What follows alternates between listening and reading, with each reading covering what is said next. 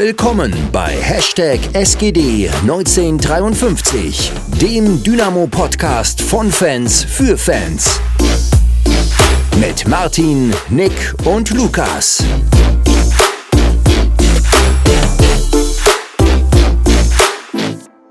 Willkommen zurück. Heute mal in etwas anderer Form, denn Lukas ist im Urlaub und deswegen sind wir heute nur zu zweit. Aber ich denke, wir werden doch auch so ordentlich hinbekommen und generell geht jetzt gerade ein Zeit los, wo das sein kann, dass immer mal nur zwei von uns da sind und vielleicht dann auch mal ein Gast dabei ist, um das vielleicht auch zu kompensieren. Aber das macht ja auch aus, ein Fan-Podcast, wenn man auch mal ein paar andere Meinungen und äh, Einschläge hört zum Thema Dynamo, aber auch vielleicht zu anderen Sportthemen.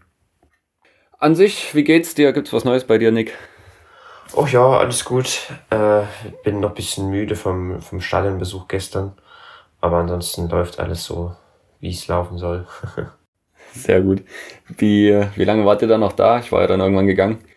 Ach ja, wir waren dann noch bis, ich glaube, vielleicht halb, dreiviertel, äh, elf waren wir dann, standen wir noch ein bisschen rum. Eigentlich waren wir dann damit eine der, ja, eine der letzten, die dann gegangen sind. Mhm. Aber haben einfach noch ein bisschen gequatscht, bisschen äh, geschaut, was noch so passiert. Äh, aber dann sind wir dann auch irgendwann gegangen. Das hat sich dann so ein bisschen aufgelöst. Aber war trotzdem am Ende ein cooler, cooler Abend. Äh, ist dann schön, war wirklich schön dann am Ende, weil eben das Spiel so lief, wie es ähm, ja eigentlich, eigentlich perfekt, eigentlich wie es laufen soll am Ende. Richtig, es war ein wunderschöner Abend. Äh, die Silvia hat gesagt, ein herrliches Panorama mit dem Mond, der von oben ins Stadion geschienen hat. Ähm, waren tolle, eine perfekte Atmosphäre eigentlich. Auch perfekte Temperaturen. Nicht zu warm, nicht zu kalt. Obwohl ich doch schon denke, dass die Jungs auf dem Rasen ziemlich in Spitzen gekommen sind. Also bin ich auch tatsächlich auf der Tribüne. Ähm, interessanterweise äh, habe ich noch so noch nicht erlebt. Hast du dir in der 70. Minute ein Pullover angezogen? ja, am Ende war es doch ein bisschen, am Ende war es doch ein bisschen äh, kühl, muss ich sagen. Aber äh, ja gut, der Pullover, der war so dick, der war am Ende vielleicht auch ein Ticken zu warm. Also war schwierig. ist immer schwierig ja im Stadion dann, wo man dann vielleicht auch ein bisschen mitgeht. Ja, ich muss sagen, ich habe heute früher an dem Trikot gerochen, das ich, äh, das ich anhatte. Ähm, ja, dabei lassen wir das. ja, bei mir, ich, ich habe bei mir nur ein bisschen Bier drauf gehabt. Weil nachdem, ah ja, die, ich glaube, das war es 2-0, da kamen dann schön viel hm. von hinten geflogen. Aber ich glaube, wir hatten noch Glück, die Masse des Biers ging tatsächlich auf die Reihe vor uns. Ja. Die hatten da viel mehr Spaß und ich glaube auch, die dachten, wir wären das gewesen. Die haben sich so umgedreht. ich möchte mich entschuldigen, wir waren es nicht. ja, es war auf jeden Fall ziemlich lustig. Also es war ähm, also auch nochmal ein Stück mehr im Vergleich zum Ingolstadt-Spiel, wo ich auch dabei war. Das ist schon so diese typische Stadionatmosphäre, die man lange nicht mehr hatte. Genau. Und ich habe es ja auch gestern gesagt, es hat auch einfach so gefehlt, dieses ganze äh, letzte Jahr nicht ins Stadion zu können. Es ist einfach schön, wieder mit den Jungs zu brüllen und zu feiern und ja, macht einfach Spaß. Dann würde ich sagen, wir kommen doch einfach mal zu dem Grund, warum es so schön war. Und zwar, weil unsere Mannschaft mal wieder ein tolles Spiel gemacht hat. Äh, sehr intensiv, eigentlich wie jedes Spiel. Ähm, Ging tatsächlich aber gar nicht so, gar nicht so spektakulär los. Du hast es auch, glaube ich, in der ersten Halbzeit oder nach der ersten Halbzeit zu mir gesagt. Es ist eigentlich für den neutralen Fan kein allzu schönes Spiel gewesen. Nee, auf jeden Fall gar nicht. Also ich fand doch dann insgesamt, abgesehen von dem, also wenn man mal nicht aus Fanperspektive guckt, was natürlich total cool war, war das Spiel jetzt eher nicht so berauschend. Ähm, das lag halt aber an, den, an der Herangehensweise von beiden Teams von, von und, und deren Matchplänen sozusagen. Weil sowohl Dynamo als auch Hannover da gerade in der ersten Hälfte sich da ganz schön neutralisiert haben eigentlich und auf beiden Seiten wenig Torgefahr entstanden ist.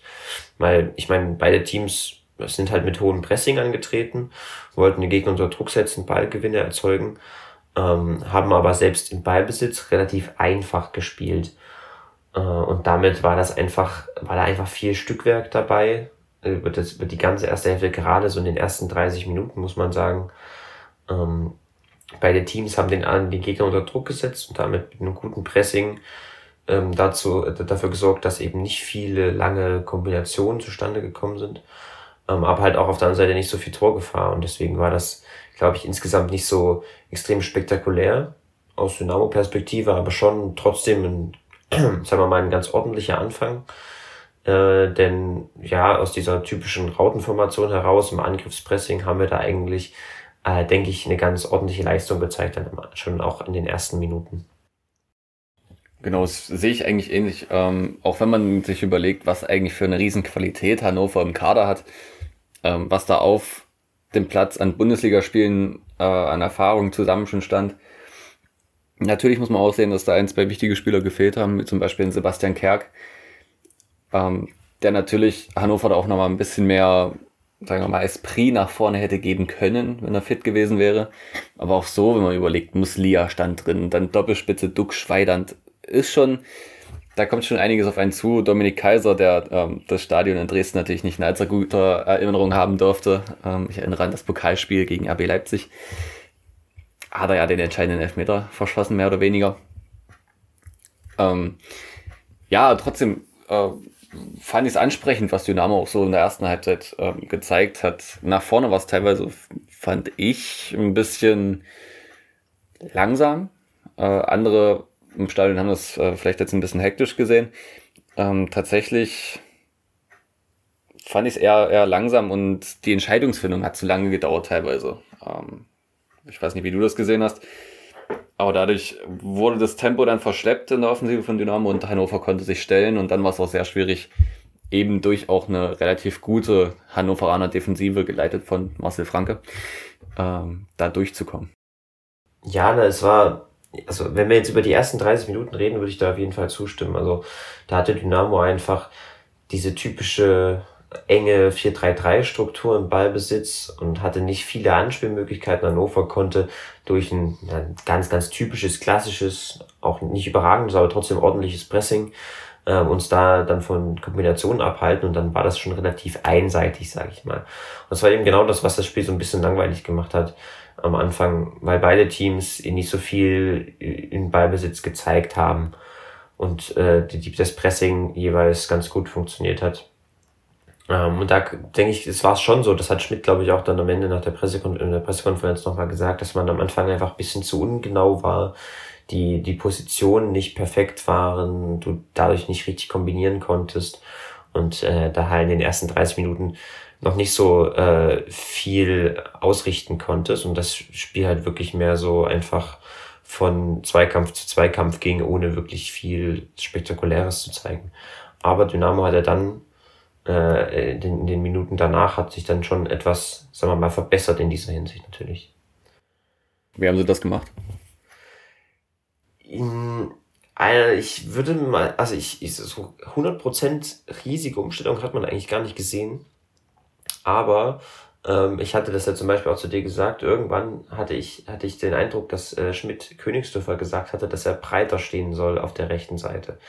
Und damit ging, ging so ein bisschen einher, dass Dynamos ähm, Achter, also dann auf Alkade und Schröter, und jeweils der ballnahe Flügelstürmer, also entweder Königsdörfer oder auf der linken Seite der Ferner, ähm, wenn man auf der einen Seite war, halt wirklich etwas breiter gestanden haben als zu Beginn. Am Anfang habe ich ja gesagt, war sehr, ähm, war sehr, sehr eng und damit waren nicht so viele Kombinationsmöglichkeiten da.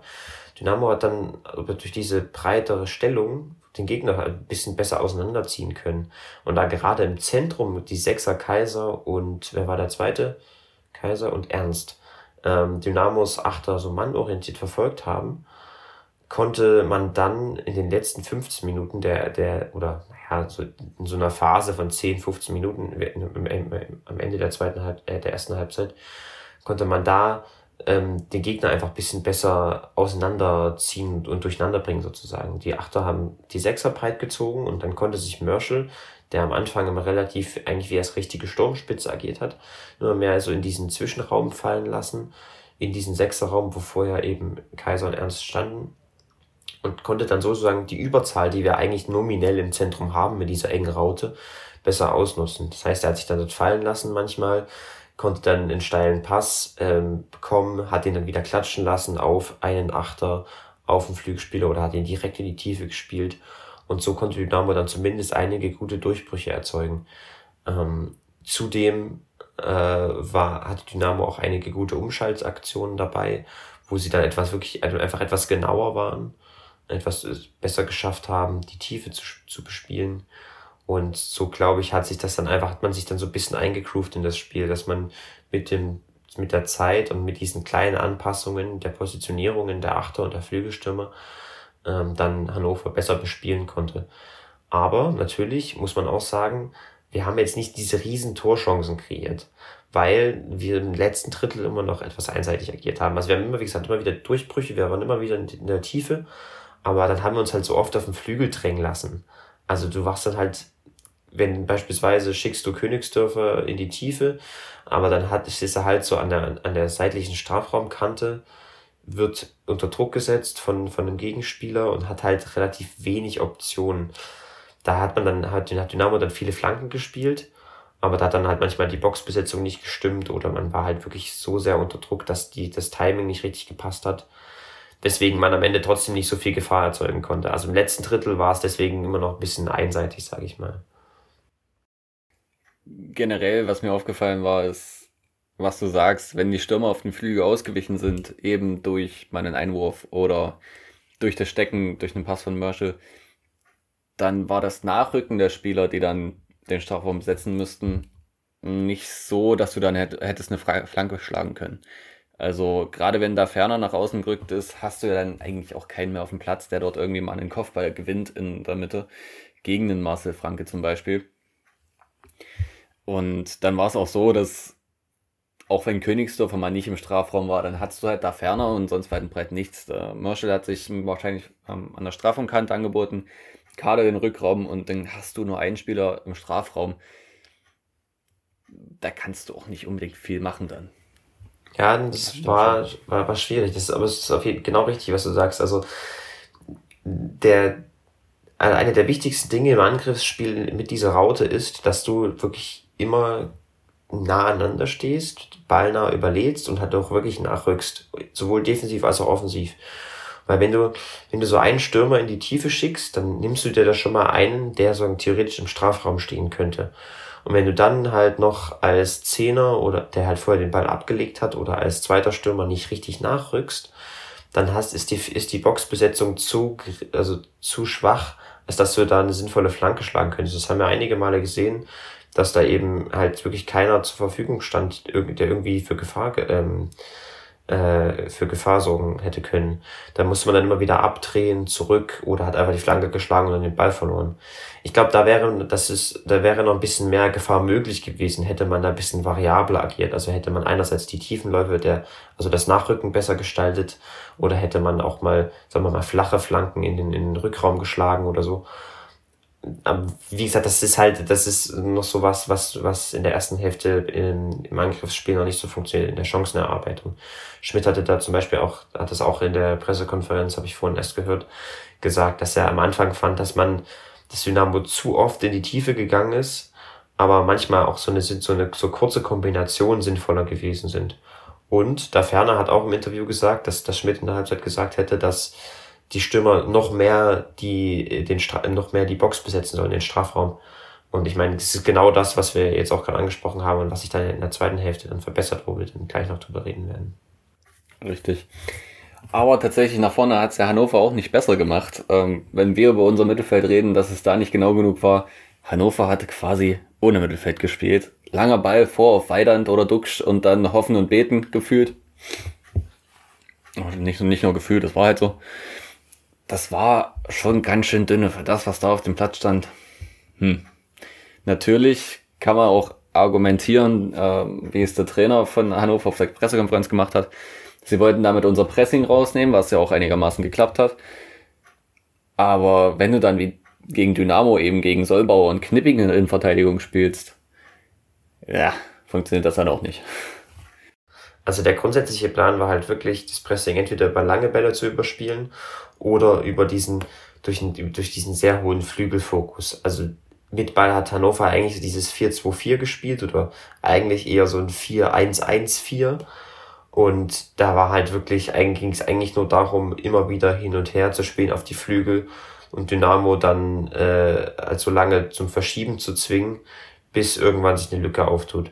Aber Hannover war da wirklich, hatte da wenig Dynamik drin, wenig Tempo, hat da, war da, war da auch sehr ungenau und eben auch im direkten Zweikampf, wie du gesagt hast, gegen die Dynamos Viererkette nicht äh, durchsetzungsfähig genug, sodass da echt nicht, also auch nicht viel kam. Nichtsdestotrotz hat Dynamo, ähm, hat das Dynamo trotzdem dazu gezwungen, schon in der Hälfte eins umzustellen, defensiv, denn man kam, bekam am Anfang ähm, die, die Flügel nicht so richtig in, in die Kontrolle von Hannover. Das war so ein, zwei Situationen, wo die jetzt nicht gefährlich wurden, aber wo die Ansätze sichtbar wurden, dass Hannover eben durch diese, durch diesen, durch dieses Flügelspiel ähm, zum Beispiel Muslia äh, am Strafraumeck frei spielen konnte. Und da ging es dann, da hat dann irgendwann Schmidt äh, anscheinend die Anweisung gegeben, auf, wenn man tiefer steht, auf so ein 4-5-1 umzustellen, ähm, was man dann über das ganze Spiel durchgezogen hat. Dass man eben die beiden Stürmer der, der, der Raute so ein Stück zurückzieht, damit die etwas besser die Flügel kontrollieren und wir dort ein bisschen mehr Zugriff kriegen. Und das war echt ein guter Schachzug, weil das hat dann direkt diese Ansätze, die da sichtbar waren, auch, ähm, direkt äh, wettgemacht und Dynamo viel, viel mehr Kontrolle gegeben und sehr viel Sicherheit im, im tiefen Verteidigen. Das Ding ist auch, wenn du gegen eine taktisch und mental so gut eingestellte Mannschaft wie Dynamo spielst, musst du ja im Umkehrschluss, gerade bei diesem harten Pressing, hast du drei Möglichkeiten. Lange Bälle, wie es Hannover versucht hat, ist halt mit unserer Innenverteidigung nicht.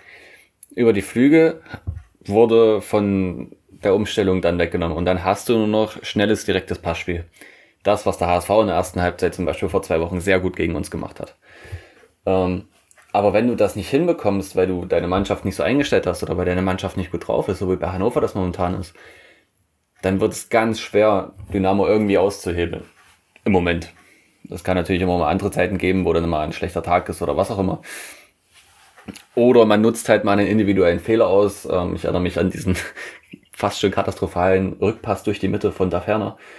Ähm, da hätte Hannover auch noch schnell spielen müssen. Links war frei, weil der Ferner nicht mit zurückgelaufen ist hinterher noch.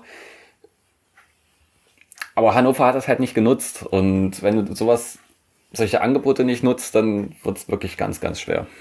Ja, definitiv. Also es hat, ich wusste, dass Hannover oder von, von dem, was ich schon gelesen hatte vorher von einigen ähm, Experten und, und Menschen auf Twitter und auf Twitter und so, ähm, dass das, dass Hannover da schon sehr einseitig agiert aber dass es wirklich so, so limitiert ist und dann auch so undynamisch in den Aktionen, hat mich echt dann auch ein Stück weit negativ überrascht, muss ich sagen. Also das war, äh, wie du gesagt hast, das war halt wirklich, es gab diesen einen Plan über lange Bälle und über dieses Flügelspiel und die Verlagerungen gegen Dynamos Raute. Der Plan, der macht auch Sinn, aber wenn du den halt äh, so, so ungenügend ausführst gegen, gegen Dynamo, die das natürlich extrem stark machen, im, im, im Verschieben, im Verteidigen, im Anlaufen, wird es halt extrem schwer, auch mit einer höheren Qualität, der äh, individuellen Qualität, die, die, die äh, Hannover in, äh, also in einigen Mannschaftsteilen da mitbringt. Das hat mich schon, ja, fand ich, fand ich bemerkenswert, dass das da so, so, so schief läuft bei ihnen. Abschließend zur ersten Hälfte kann man eigentlich sagen, dass es bezeichnend für das Spiel zu dem Zeitpunkt war, dass die größten Chancen durch jeweils zwei Fernschüsse entstanden sind. Äh, einmal von Morris Schröter, der zentral kommt und den Zieler parieren kann. Auf der anderen Seite Schuss von Weidand nach, äh, naja, unglückliche Abwehraktion von Knipping. Auch zentral aufs Tor. Fieses Ding, sehr straff. Äh, Brollo macht da alles richtig, den einfach nur über das Tor klatschen zu lassen. Weiß nicht, wie siehst du aus Torhüter-Sicht das? Ja, ist okay. Sicherheit ist immer das Beste. Klar kann man es versuchen, aber so ist es, so habe ich auch kein Problem damit, sag ich mal. Also ich sehe das genauso. besser so, als dass er versucht, den zu fangen und dann rutscht er doch durch die Pfoten, wie äh, damals letzten Winter äh, bei Viktoria Köln. Also ist schon, ist schon okay so. Ja, auf jeden Fall, denke ich auch. Ansonsten dein Ersthalbzeit-Fazit. Ja, also ich, wie es war ordentlich, fand ich. War jetzt nicht mega überragend, aber das Dynamo hat ein gutes Pressing auf, auf den Platz bekommen, hat eine gute Umstellung gefunden für das Spiel mit Ball, also auch ohne Ball, sodass wir dann das Spiel schon kontrolliert haben, auch wenn wir natürlich nicht so viel Gefahr erzeugt haben. Und das war dann sozusagen die Aufgabe für Halbzeit zwei ein bisschen mehr in die Gefahrenmomente zu kommen. Insgesamt haben wir aber den Gegner schon auch in der Hälfte eins so weit in, ähm, in Schach halten können, dass sie eben nur durch einige vereinzelte Umschaltmomente, einige Konter oder halt ein, zwei Ballbesitzaktionen ins Spiel gekommen sind. Aber im Großen und Ganzen war das auch da schon sehr, sehr gut verteidigt von Dynamo, was jetzt aber in Hälfte zwei dann noch, worüber wir gleich reden, noch verbessert, also nochmal besser wurde. Richtig. Aber Halbzeit 2 fing ja erstmal perfekt an. Du hast es gesagt, sie mussten mehr in die Gefahrenzone kommen. Und sie kamen in die Gefahrenzone. Christa Ferner mit einem unwiderstehlichen Kopfball, der, der ist ganz schwer zu verteidigen, gerade für Moroja als Außenverteidiger. Die Flanke natürlich auch perfekt von Michael Koto und ich sag schon Ekoto, Akoto, Entschuldigung. Aber es war wirklich ein perfekter Kopfball direkt neben Pfosten. Wir haben es ja auch ähm, in der Linie perfekt gesehen, wie er direkt neben den Pfosten ging. Ein richtig schönes Tor. Definitiv. Also ich muss sagen, ich, ich habe mich da gar nicht so richtig drüber gefreut in dem, in dem Moment, weil das für mich so überraschend kam in, in dieser Situation, dass der Kopfball dort reingeht. Aber das war halt einfach die Stadt in Perspektive. Ähm, für, aber insgesamt war das wirklich, wie du gesagt hast, eine echt, echt gute Aktion von den beiden. Weil eigentlich war es eine relativ ungefährliche Ausgangslage, sag ich mal, weil wir haben uns schon in der ersten Hälfte, habe ich ja gesagt, vorhin schon einige Male zu sehr auf die Flügel raustreiben lassen. Und gerade wenn du dann Akoto als Rechtsverteidiger hast, hast du da halt relativ wenig Dynamik. Und dann haben, wir haben wir manchmal einfach aus, aus Verzweiflung oder aus, aus Mangel an, an Alternativen den Ball einfach reingeschlagen und, und geguckt, was passiert. Deswegen habe ich da eigentlich schon gedacht, so, oh, ne, schwierig. Aber dann kommt so eine super Aktion, eine super Flanke und natürlich ein absolut starker Laufweg und äh, ein absolut starke, starkes Durchsetzungsvermögen von der Ferner, der da seinen Dynamikvorteil ausnutzt, weil er eben äh, von hinten kommt, den, den, das Geschehen vor sich sieht, den Ball sieht und seinen Laufweg perfekt darauf ausrichten kann. Und wirklich mit dem absoluten Willen dort reinzugehen, äh, dann, dann das Tor macht, das wirklich war echt habe ich mir im Nachhinein nochmal angeschaut, das war, war echt cool, also echt, echt bemerkenswert. Und du hast es gesagt, das ist wirklich immer, das eigentlich für einen Außenverteidiger ist das immer richtig eklig, wenn du, wenn du halt hinter dir so einen Stürmer hast, der halt aus der Dynamik kommt und reinläuft. Und das ist immer extrem schwer zu verteidigen. Und dann da in der Situation hat das für uns natürlich dann perfekt gepasst. Also, so wie du das jetzt auch sagst, Michael Koto kann davon auch ein Lied, Lied singen. Ähm, hat er die größte Chance für Hannover zugelassen, indem er einfach abgeschalten hat, letztendlich in dieser einen Situation gegen Muslia. Gut, dass der kein Kopfball ungeheuer ist.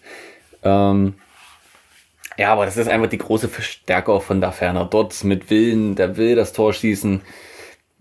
Und da kann er noch so viel Mist machen mit äh, im Passspiel nach hinten. Wenn er vorne die Tore macht, dann so lange ist alles gut. ja, und ich meine, genau das ist halt so eine Situation, wo, wo diese Boxbesetzung besser war.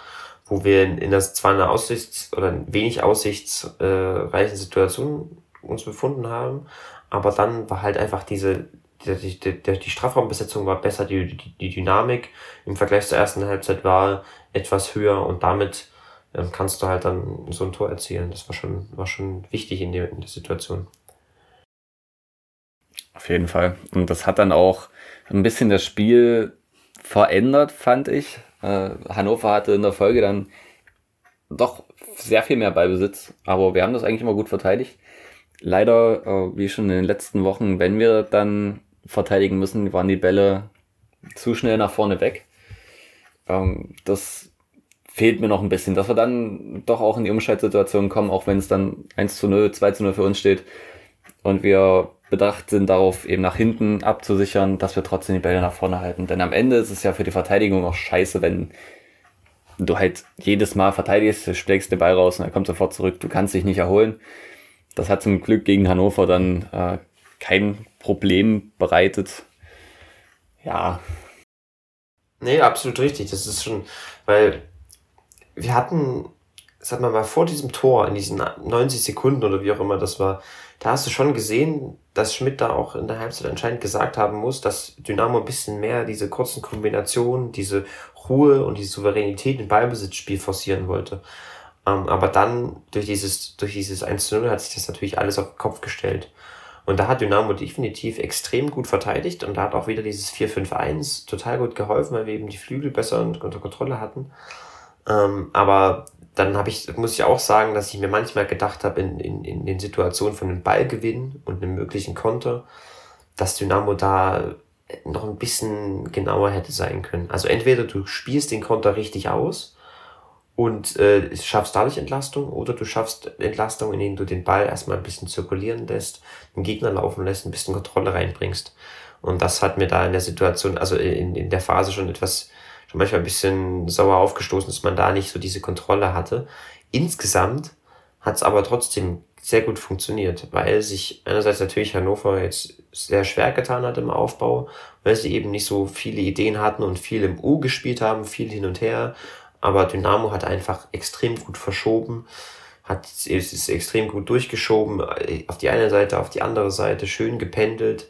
Dann hast du die, wenn, wenn jemand rausgerückt ist oder einen Fehler gemacht hat, wurde gut abgesichert. Und das war einfach, äh, das hat, war dann hat wirklich dazu geführt, dass Hannover da wirklich trotz viel Ballbesitz wenig Chancen kreieren konnte. Das hat mir gefallen. Also mir hat es auch sehr gefallen. Ähm, generell gegen diese Abwehrmauer, die wir da hinten haben, ist es, glaube ich, für jede Mannschaft extrem schwierig, dann, selbst wenn du nach äh, hinten aus presst, da durchzukommen. Ähm, was ich tatsächlich noch hervorheben wollte, ist, dass Merschel mir gar nicht so schlecht gefallen hat. Ähm, der hat im Mittelfeld die Bälle gut verteidigt, äh, verteidigt, verteilt. und auch vor dem 1 zu 0 kommt ein scharfer Ball zu ihm und der nimmt ihn, also spielt ihn direkt weiter hinter der Hacke zu Schröter, der ihn dann raus auf Verkote legt. Ähm, diese Ballverteidigungsmomente, da hatte Merschel schon einige gute drin. Trotzdem sieht man halt bei uns im Mittelfeld, wie sehr Luca Hermann eigentlich fehlt mit seiner Übersicht und seiner Ruhe am Ball und seiner Technik um eben genau diese äh, Passstaffetten mal zu haben, wenn man gerade mal den Ball erobert hat, um ein bisschen Ruhe reinzubringen. Ja, definitiv. Also wir haben jetzt in der Halbzeit 2 halt nicht mehr so, wir haben es nicht mehr so gebraucht, viele Chancen zu kreieren, weil wir eben schon geführt haben und gut verteidigen, gut verteidigen konnten.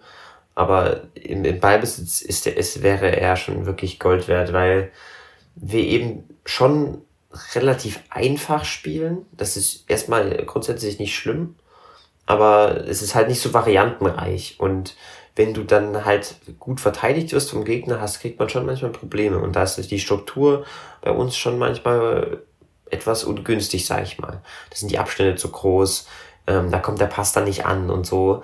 Und da, da ist einfach Hermann so, so, so wichtig, weil er dann durch eine kleine Körperfinte den Gegner ausspielen kann, die Pressinglinie überspielen kann, ähm, den Ball progressiv nach vorn treiben kann oder halt direkt den Pass sieht und spielt. Und das, da kann er mit seiner individuellen Qualität, glaube ich, auch jetzt in, in Zukunft in der, in der Entwicklung schon noch sehr, sehr, sehr wichtig werden, weil er eben da mal ein ganz anderes Profil reinbringt, was die, was die kollektiven Limitierungen sozusagen ein bisschen ähm, wettmachen kann. Es zum Beispiel hast du halt so einen Spieler nicht mit, mit Kade oder Schröter, die bringen nicht das Profil mit, da diese Kombination, diese kleinteiligen Triplings und so mit reinzubringen. Das sind eher direktere Spieler, dynamischere Spieler. Und ich denke, da, wenn, wenn mit Hermann da im Zentrum dann wieder zurückkommt, kann man da auch nochmal, also ist man dadurch viel flexibler und auch äh, kann man da auch, glaube ich, noch ein Stück weit kontrollierter spielen, als wir das bisher getan haben. Dann in der Schlussphase kam ein Wechsel, oder eigentlich zwei Wechsel, die doch hinten erstmal einige vor, ich sag mal, kognitive Probleme gestellt haben. Also ich habe gesehen, es kommt Mai für Kade und man sieht einfach, wie Knipping, Sollbauer und Stark erstmal gucken. Was ist jetzt los? Spiele ich noch für Dynamo? Ist das noch das richtige Trikot? ähm, ich habe auch zuerst gedacht, wir stellen jetzt um auf Dreierkette und machen hinten richtig dicht. Richtig dicht haben wir auch trotzdem gemacht. Nur war es ja dann so, dass Löwe vorgerückt ist von der Außenverteidigerposition auf die Kaderposition. Dafür ist Knipping aus Linksverteidiger gegangen und Mai neben Sollbauer.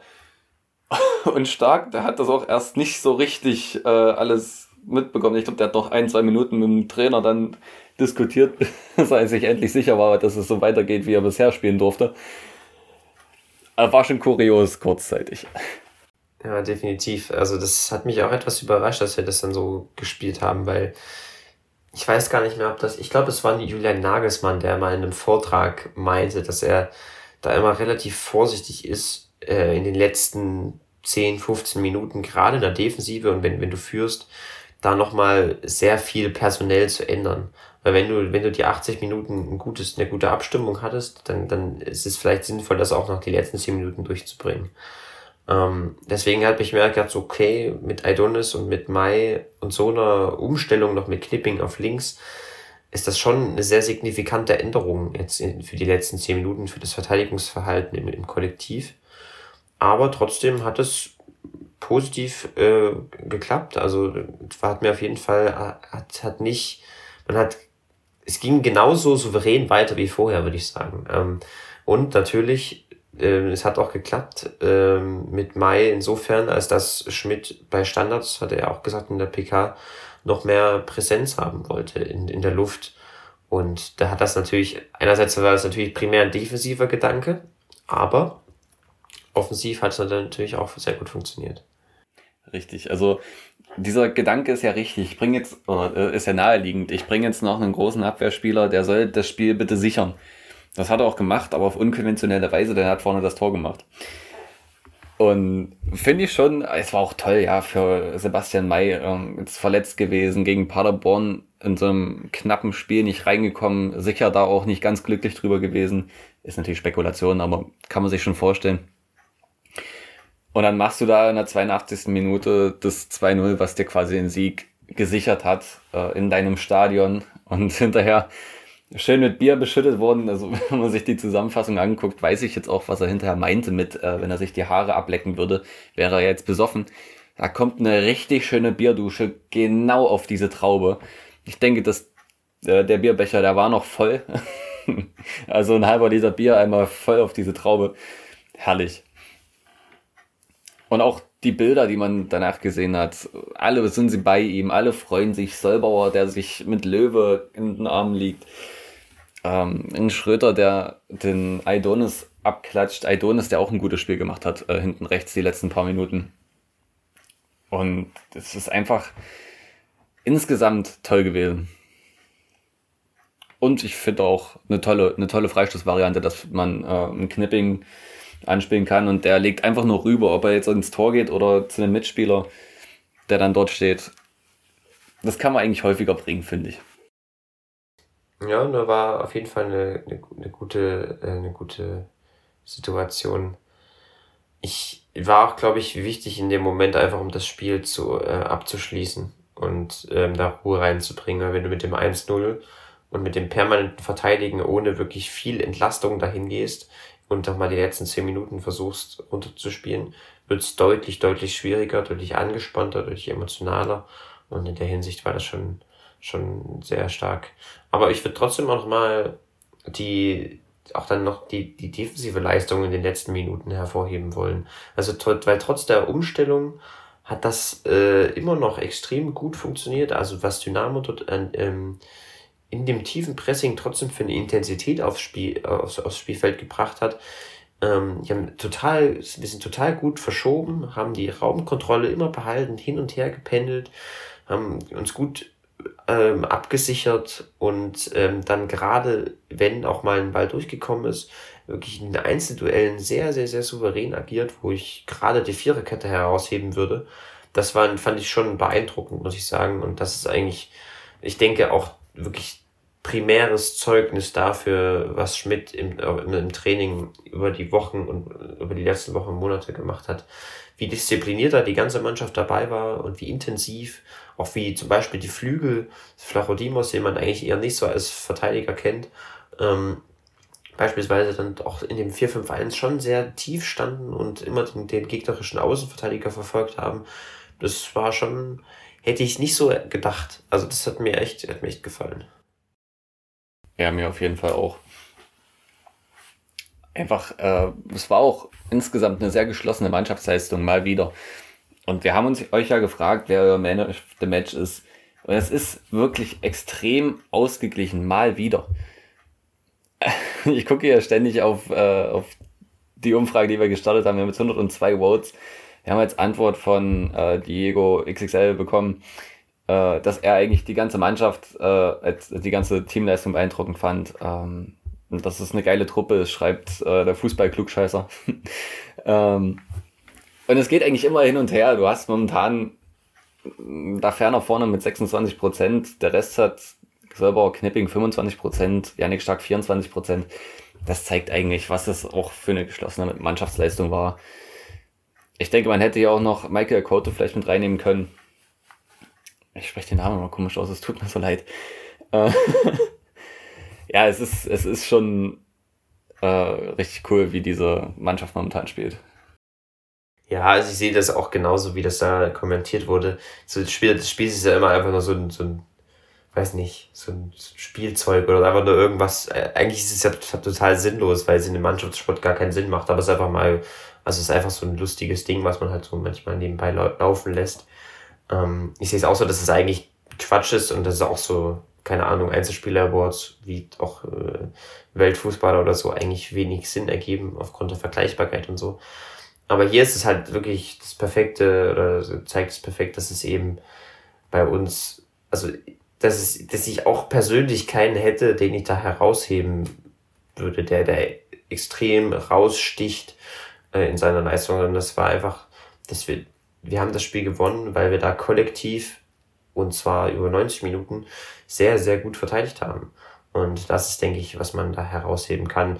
Ich fand, wenn ich jetzt über die vier Spieler nachdenke, das fand ich, dass man, also war ich nochmal und, wieder mal beeindruckt von Solbauer und von seiner Ruhe und seiner Souveränität, seiner Abgeklärtheit, aber im Großen und Ganzen ist das auch echt egal. Ähm, das war einfach insgesamt und kollektiv total, total stark. Hey, wir haben einfach ein klasse Team, ein klasse Kader und dann wird das jetzt auch echt, wenn dann irgendwann ein Elos zurückkommt und ein Robin Becker, das wird ganz schwierig, da überhaupt jemanden zu finden, der aus diesem Kader, den wir momentan haben, den man rausstellt und dann auf die Tribüne setzt. Wir haben einen riesigen Kader und sicher werden alle ihre Einsatzminuten bekommen über die Saison, aber momentan ist es wirklich heftig. Und wenn man jetzt überlegt, ähm, dass ein Borello angeblich doch nicht so lange brauchen wird und dass ein Hermann noch bald wieder anfangen soll, ins Training zu kommen, dann wird das schon sehr hart für einen Trainer, da die Entscheidung zu treffen. Ja, aber genau dafür stellst du so einen Kader zusammen und da genau das brauchst du auch, um äh, dann auch über eine ganze Saison erfolgreich zu sein und das ist eigentlich, das ist wirklich kann man nicht meckern. Ähm, insgesamt fand ich das einfach äh, jetzt ein sehr ordentliches Spiel von, von Dynamo. Ich muss sagen, das war, dass ich das jetzt nicht extrem überragend fand und weil wir halt auch primär vom, von einem sehr limitierten Gegner profitiert haben. Aber gerade, wie gesagt, kollektiv, das starke Pressing war über die ganze Zeit sehr, sehr, sehr, sehr gut. Und auch der Ballbesitz war okay. Auch wenn man da gerade im letzten Drittel wirklich noch arbeiten muss, noch vielseitiger werden muss. Aber im Großen und Ganzen hast du jetzt schon äh, in den letzten Spielen gesehen, dass das sehr, sehr, sehr gut läuft. Das wird nicht so weitergehen.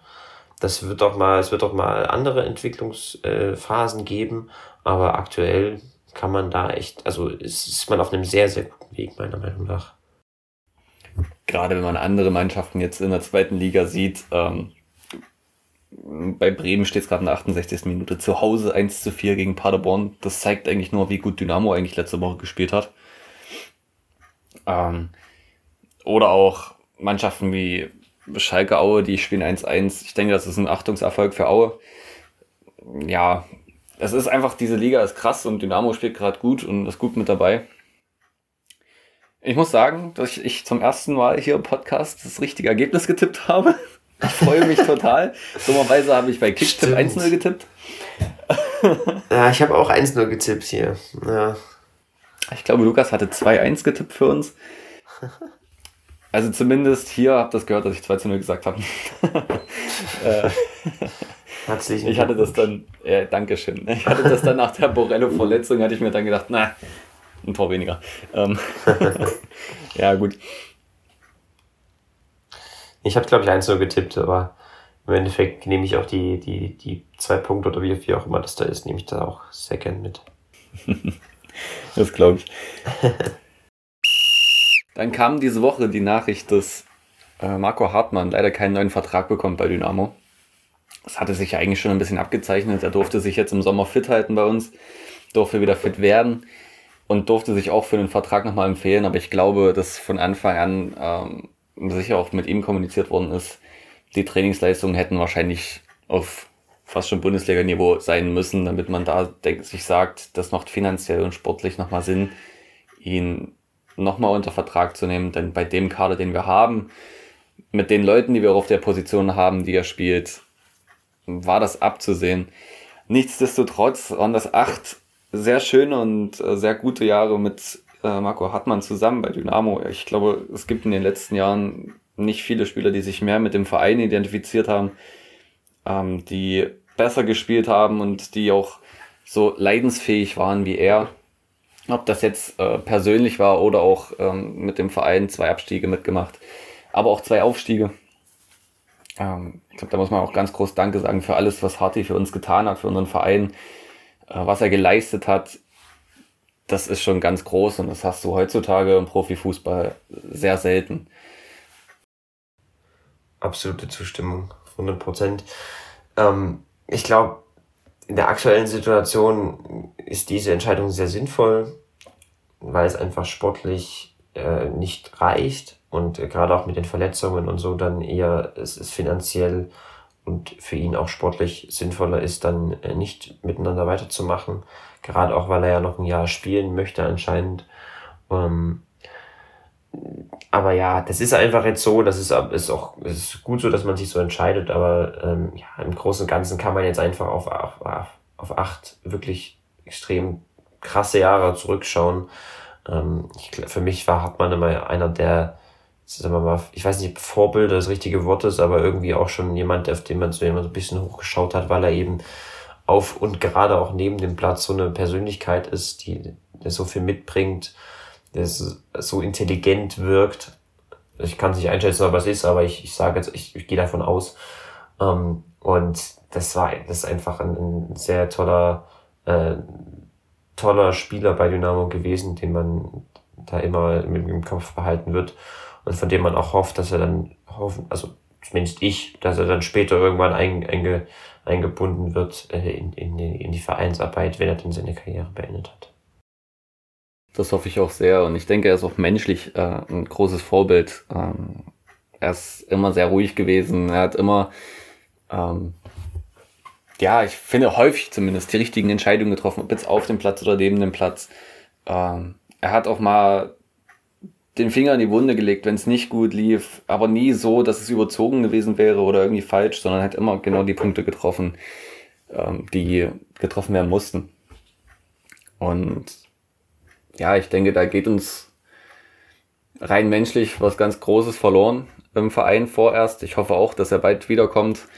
Jetzt sollte er noch ein Jahr spielen, kann ich mir ganz gut vorstellen, dass er zum HFC wechselt. Ähm, ist ja nicht so, als würde Minge seine Nummer nicht haben und als würde der HFC nicht einen Innenverteidiger suchen und als würde er nicht, oder als hätte er nicht in Halle lange gelebt und dort seine Profikarriere begonnen. Das wird sicher, werden sicher die nächsten Wochen zeigen, ob das nochmal kommt. Ansonsten hat er ja auch mal gesagt, dass er diese Weltreise bzw. diese ähm, Amerikareise mit seiner Familie machen wollte. Auch dafür, wenn es dann das ist, äh, wünsche ich ihm ganz viel Spaß. Und vielleicht, ganz vielleicht, falls du das hörst, hören wir uns auch hier mal im Podcast. Hätte ich nichts dagegen. Definitiv. Ach ja, nö, ist einfach, äh, es ist einfach jetzt ne, die Entscheidung, die so in dem Moment einfach fallen muss. Aber kann man einfach nur sagen, kann man nur Danke sagen und äh, viel Erfolg für die, für die weitere Zeit. Und ja, wie gesagt, hoffentlich sieht man sich dann bei Dynamo, im, im Dynamo-Kontext, in welcher Funktion oder in welcher äh, Rolle auch immer wieder. Eine andere Nachricht, die diese Woche kam, war dann, dass Guram Georbelice, der georgische Außenverteidiger von Wolfsberger AC, tatsächlich für ein Jahr mit Kaufoption ausgeliehen wird von Dynamo. Damit ist es jetzt eigentlich die letzte Baustelle, die wir noch hatten im Kader, äh, die besetzt worden ist. Gleichzeitig hat man Jonas Kühn an Groß Asbach verliehen, was auch sicher auch Sinn macht für Kühn. Äh, auf Georg Belize bin ich sehr gespannt, war jetzt gestern noch nicht im Kader, aber ähm, soll ja relativ schnell und äh, aggressiv, sage ich jetzt mal, gegen den Ball sein, was sicher unserem Spiel auch gut tun kann. Also da auch herzlich willkommen. Und eine weitere Meldung, die mir gerade äh, Nick in unser Dokument schreibt, ist, Jonas Ömchen hat eine Vertragsverlängerung für vier Jahre bekommen. Äh, wie alt ist er jetzt? Ist er jetzt schon 17 oder ist er noch 16? Einfach ein Riesentalent. Ein Riesentalent und äh, allein, dass er da vier Jahre Profivertrag unterschreibt, ist schon, das ist sehr toll. Und äh, ich finde das mega. Muss ich einfach so sagen. Ja, ein Vertrauensvorschuss von, von der Seite der Verantwortlichen auf jeden Fall. Insgesamt kann ich die drei Entscheidungen sehr gut nachvollziehen. Wie gesagt, Bobelica haben wir letztes Mal schon besprochen, ist die Position, die wir noch offen hatten im Kader. Es ist wichtig, dass wir dort jemanden haben, der, der uns dann mit der vermutlich oder in den Gerüchten auftauchenden Kaufoptionen auch uns äh, noch alle Möglichkeiten offen lässt in der Kaderplanung im nächsten Jahr. Und dann hast du mit Kühn jemanden, der Spielpraxis braucht, auf, auf einem guten Niveau. Und das kriegt er da jetzt durch die Laie. Und mit Ömichen ist es äh, auch eine sehr gute Entscheidung, weil du einfach da ein absolutes Talent hast. Haben wir ja schon im Sachsenpokal gesehen. Spieler, der mir sehr gefallen hat, ähm, auf der 10 oder auf der 8. Und ähm, auch da ist es sehr sinnvoll und, und wichtig, dort die Vertragsverlängerung und ja, den, den Profivertrag an sich frühzeitig einzutüten und damit also kann ich alles, äh, finde ich alles total passend. Ansonsten können wir nochmal auf die zweite Bundesliga schauen. Da geht es gerade in die Schlussphase der Sonntagsspiele. Hansa hat es 1-1 gemacht gegen Heidenheim. Rich Munsi, auch sicher ein Spieler, auf den wir achten sollten oder auf den das Trainerteam die Mannschaft vorbereiten wird für nächste Woche, hat gerade ein Solo hingelegt und äh, den Heidenheimer Torhüter dupiert sage ich jetzt mal, durch die Beine. Sah nicht gut aus, der Herr Müller. Muss ich einfach mal so sagen. War aber auch sehr gut gemacht von Munsi. Ähm, wie gesagt, da steht es 1 zu 1, aber Dynamo hat den zweiten Platz sich wieder erobert. Zusammen mit dem KSC. Punkt und Tor gleich. Ich bin der Meinung, wir können die Saison jetzt abblasen. Ist jetzt vorbei. Aufstieg erste Liga. Aufhören, Auf genau. Wiedersehen. Ach ja, die mein, die Tabelle, die ne, muss man nicht überbewerten nach den paar Spieltagen. Ich habe auch schon mal gesagt, ich gucke eigentlich nie auf die Tabelle, es ist mir eigentlich vollkommen egal. Ähm, aber die Entwicklung aktuell, äh, oder die, sagen wir mal, die Tabelle ist äh, Ergebnis und Zeugnis der guten Entwicklung aktuell. Und wenn es so weitergeht, kann man da ganz unbeschwert und äh, positiv in die Zukunft schauen, denke ich. Finde ich auch. Ein Wort noch zu Werder Bremen. Die haben sich heute fünf Tor, äh, vier Tore schon gefangen von Paderborn zu Hause. Äh, um Jürgen Klopp zu zitieren, als er beim Spiel von Dortmund mal äh, auf einen Bildschirm geguckt hat, wie es bei Bremen steht. Bremen! So. Ähm. Eieiei. also, das, da, ist auch gerade richtig die Kacke am Dampfen, wenn ich das sagen darf. Inklusive Baumann raus, Sprechkörn. Äh, ja, ich glaube, man kann den Unmut der Werder-Fans da auch ein bisschen verstehen der Kader noch eigentlich sehr unfertig, auch für die Liga. Jetzt unter der Woche sechs Abgänge gehabt. Und einfach auch finanziell stark angeschlagen. Da ist auf jeden Fall das Potenzial für das nächste Kaiserslautern drin. Man wünscht es so einem doch schon Traditionsverein äh, natürlich nicht. aber ich glaube, um den Bogen dazu Dynamo zu schlagen, das ist, glaube ich, ein Beispiel, eines von mehreren Beispielen, wo man einfach im Vergleich zu Dynamo froh sein kann, dass wir sowohl finanziell als auch sportlich äh, sehr gut aufgestellt sind, dass dort sinnvolle Entscheidungen getroffen werden ähm, und insgesamt einfach eine positive Entwicklung eingeleitet worden ist, im Gegensatz zu, wie gesagt, einigen anderen Vereinen, wo es dann eher in die andere Richtung geht und Bremen ist da, glaube ich, das prominenteste Beispiel. Eine Meldung noch, die heute äh, kam vom FC Bayern München, ist, dass Gerd Müller gestorben ist im Alter von 75 Jahren. Auch eine Meldung, die, denke ich, viele Fußballfans in ja, leichten Schock zumindest mal versetzt haben wird. er ist ja eigentlich einer der größten Legenden oder ist einer der größten Legenden im deutschen Fußball. Und ja, für mich und für uns würde ich sagen, wir haben ihn nie spielen sehen. Ähm, deswegen ist es wahrscheinlich gar nicht so der große Schock für uns. Ich denke, uns wird so gehen, wenn dann äh, Spieler wie Robert Lewandowski ähm, oder halt ja auch Bastian Schweinsteiger, die Weltmeister von uns, äh, die wir miterlebt haben, irgendwann äh, in ferner Zukunft das Zeitliche segnen, dann wird das für uns nachvollziehbar sein, wie es jetzt vielleicht für einige andere äh, sein wird. Ist auf jeden Fall sehr traurig und. Ja. Ja, genau das wollte ich auch sagen. Nee, also es ist einfach, das habe ich ja mir auch sehr ja, überrascht nicht, aber es war schon eine sehr harte Meldung, als ich es heute Morgen gelesen habe. Es ist, glaube ich, erwähnenswert einfach nur und einfach, äh, ja, kann man einfach nur Ruhe in Frieden sagen und dann Kommen wir wieder zu etwas schöneren Themen, und zwar zu Dynamo zurück. Äh, ist momentan schön. Und zwar nächste Woche das ja, Ostderby ist auch immer eine Definitionssache, aber es ist letztendlich ein Rivalenduell, nennen wir es doch mal so, zwischen Hansa Rostock und Dynamo Dresden. Das wird ein tolles Spiel, denke ich. Es sind über 900 Gästefans zugelassen. Gestern war es noch nicht ausverkauft. Also wer noch hinfahren kann und möchte, guckt euch das an und äh, fahrt mit hin, unterstützt Dynamo. Ich kann leider nicht, ich fahre nächste Woche in Urlaub. Bin jetzt auch nicht so der Auswärtsfahrer, muss ich dazu sagen. Aber ich denke, da haben wir ein schönes Spiel zu erwarten mit äh, einer sehr emotionsgeladenen Stimmung, explosiven Stimmung. Äh, und ich glaube, Hansa spielt auch einen ähnlich intensiven Fußball wie wir. Ja, denke ich auch. Ich bin sehr gespannt auf das Spiel, weil ich Hansa noch nicht so verfolgt habe, dass ich sie intensiv relativ gründlich einschätzen könnte. Aber rein von den Ergebnissen und äh, von der, von dem, was man so liest, bin ich, ja, bin ich gespannt, wie sich das, wie sich die Spielanlage da entwickelt wird. Und äh, denke, dass wir da auch, auch da, dass es auch da wieder ein Spiel ist, wie jedes andere Spiel auch, wo du äh, einfach äh, in allen Spielphasen versuchen musst, am Limit zu sein, um dann eine Chance zu haben.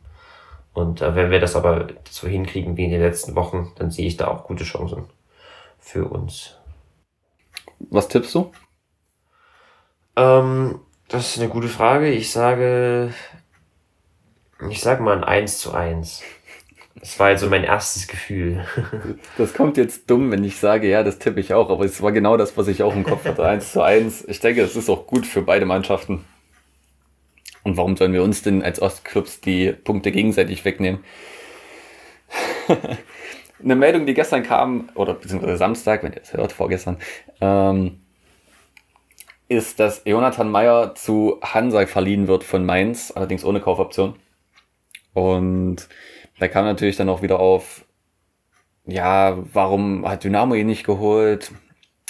Und ich glaube, es ist relativ einfach zu sagen, äh, er musste seinen Vertrag erst noch in Mainz verlängern. Ich glaube, in Mainz hat man geguckt, ob man ihn überhaupt verlängern möchte. Äh, er scheint ja relativ nah dran gewesen zu seinem Kader. Und jetzt hat man ihn verlängert. Da hat Dynamo aber schon gesagt gehabt, wahrscheinlich, äh, wir wollen jetzt nicht mehr darauf warten oder ja, zumindest ein Auge darauf haben, was dort passiert. Und ich denke auch, dass Becker das schon mal so zumindest angedeutet hat. Er hat immer gesagt, dass sie auf der linken Position ja noch jemanden suchen, aber dass der Markt da noch nicht so äh, im Rollen ist, dass die Steine erst noch fallen müssen. Und ich glaube, gerade diese Vertragsverlängerung ist einer dieser Steine gewesen, der fallen musste. Ja, also wie, wie gesagt, wir können es von außen halt schwierig einschätzen, weil wir die Informationen nicht haben. Aber es, sowas ergibt sich, also auch wenn es vielleicht auf den ersten Blick komisch wirken mag, sowas ergibt sich einfach dann in, im Laufe des, des Transferfensters, wird der, der Mainz hat Interessen beispielsweise, dass sie eventuell vermutlich keine Kaufoption zulassen wollen. Dynamo hat Interessen, nämlich dass sie sich auf der Linksverteidigerposition langfristig ähm, gut aufstellen wollen, gerade auch wenn man bedenkt, dass Löwe ja äh, also dass Löwes Vertrag ausläuft und man auch noch nicht weiß, wie es weitergehen wird. Und äh, da sowas, dann so, gibt sich einfach so eine Situation und ich denke dann, ich denke für, für, für Meier persönlich ist es, glaube ich, ein ganz guter, ein ganz guter Transfer, weil er da eben nochmal ein Jahr auf höherem Niveau entwickeln kann. Hansa ist auch ein Team, was zumindest vom Trainer her nicht so einseitig aufgestellt ist wie manche andere. Und da glaube ich einfach, dass das ganz gut laufen wird. Und andererseits haben wir natürlich auch mit Gerbelice jetzt jemanden gefunden, der die Position ähnlich ausfüllen wird. Denke ich nämlich auch, wenn nicht sogar vielleicht besser. Ich bin auch der Meinung, dass wir, sollte Meier nächste Woche spielen, äh, mit Schröter und Akoto dort auch ordentlich besetzt sind, um ihm da ordentlich Probleme zu bereiten. ja, mal schauen. Mal schauen. Es wird auf jeden Fall ein spannendes Spiel und wir hoffen natürlich trotzdem auf eine Dynamo-Sieg, auch wenn wir es nicht getippt haben. Hast du sonst noch was für heute? Ach ja, ich, ich habe ich hab mir noch mal ein bisschen den Kader angeschaut von, von Rostock. Ach, genau. Mhm. Äh, in, in, in, in sozusagen Vorausschau auf das Spiel.